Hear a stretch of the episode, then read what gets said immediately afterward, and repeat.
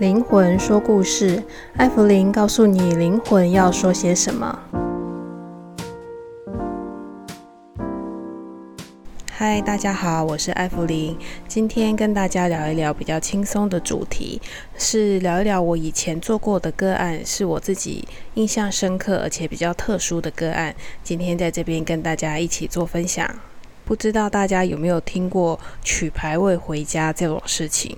呃，我以前遇过了一件个案，然后这个个案呢，就是要把牌位把它取回家。为了尊重当事人，所以他的职业我会做一些调整。那他的名字我们就用代号来称呼。那这个案主呢，我们先称他为 B 先生好了。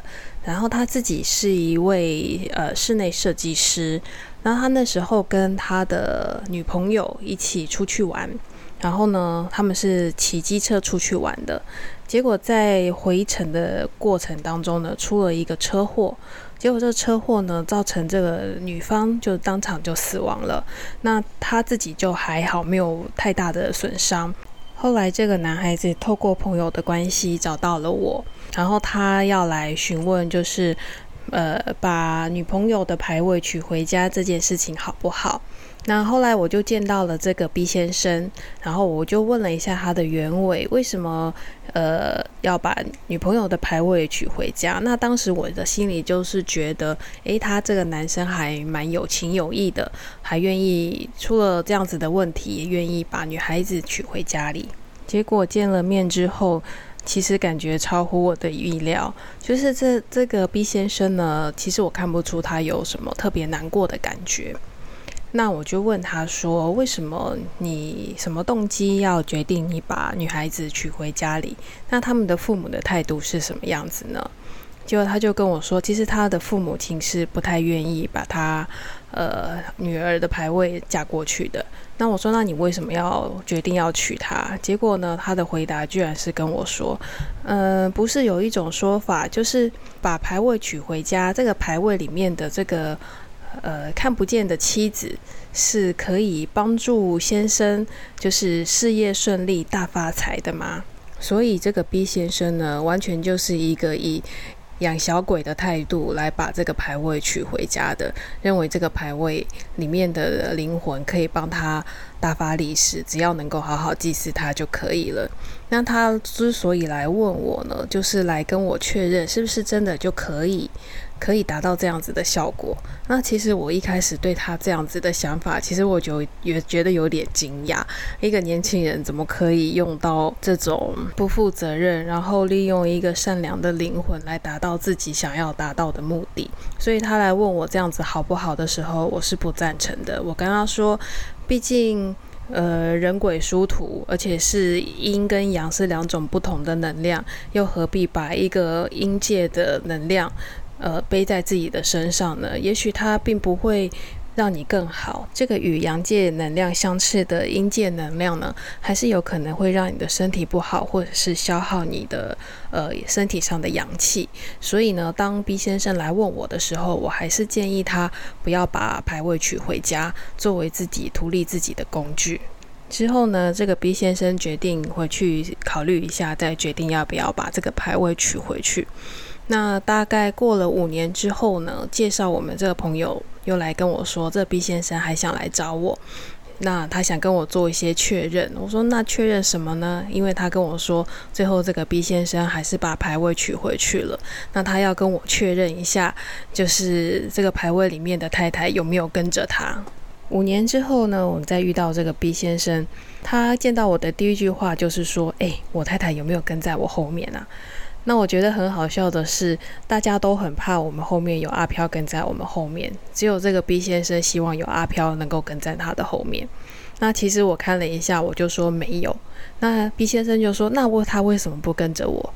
那我就反问了一句说：“那为什么他一定要跟着你呢？”那 B 先生露出了一个很疑惑的表情。那 B 先生说：“我娶她回家就是要她一直跟着我啊。”那我就跟他说：“有的时候呢，呃，就是已经往生的灵魂，他大概会有几个地方会待着。可能第一个就是牌位，第二个就是他安葬的地方。那还有一个就是，呃，他自己的意识可能要去到他想去的地方。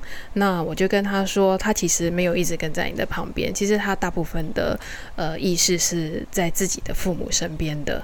所以，在这个牌位里面的女生的亡灵呢，她是非常思念她的父母亲的。所以呢，她的意识并不会是是停留在这个 B 先生身上的。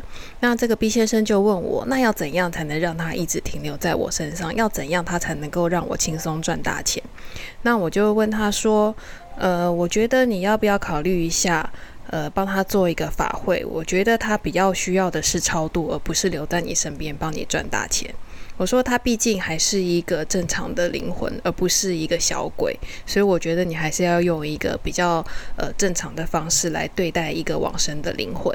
我就跟 B 先生说，你在名义上就是他的先生，所以你绝对有权利，跟你也有能力可以超度这个灵魂的。结果这个 B 先生马上就跟我说，他不要，他要继续把这个灵魂绑在他家，绑在他的身边，绑在他们家的牌位里面，他不想帮这个灵魂做超度，就这样很自私的把一个灵魂困在了他家。所以呢，我就以我自己能够做的，能够为这个灵魂做的事情，建议这个 B 先生。我就说，那你就烧一些纸钱给他吧。如果他需要什么，我们就还是给他。那结果呢？这个灵魂他要的东西其实也并不多，他其实需要的就是一个自由而已。所以整件事情上，我跟 B 先生并没有达成共识。所以呢，就把这个灵魂需要的东西烧给他之后，我就请 B 先生离开了，因为我们什么事情都没有办法做。那结果大概又过了大概两三年的时间吧。那介绍我们的朋友，他又来告诉我最新的消息了。这最后 B 先生呢，还是生意失败了，最后连保费都缴不出来，因为他觉得只要有这个牌位，有这个亡妻，就可以保佑他不用努力就可以赚大钱。那他其实这当然是不可能的，而且呢，他即使娶了这个亡妻之后呢，他的感情生活也还是一团乱，也并没有因为有这个亡妻的牌位在家里，能够对他的亡妻有多一点的尊重。所以呢，我觉得有的时候呢，人心比鬼还要可怕。那后来我就跟这个朋友。说，哎，这 B 先生其实可以不用再来找我了。那我对他其实没有办法有帮助。那我觉得所有的事情还是得靠自己的努力。也许有人说养小鬼会有注意，对，也许他真的会有注意，但是你一定会有相对的代价需要付出，这是不用怀疑的。所以呢，我觉得求神拜佛之外，最重要的还是要靠自己的努力。仙佛去求他，他只是加持你在这个努力的过程当中可以走得更顺利、更有力量，然后他可以指点你一个比较正确的方向，让我们在努力的过程当中能够走得更稳健。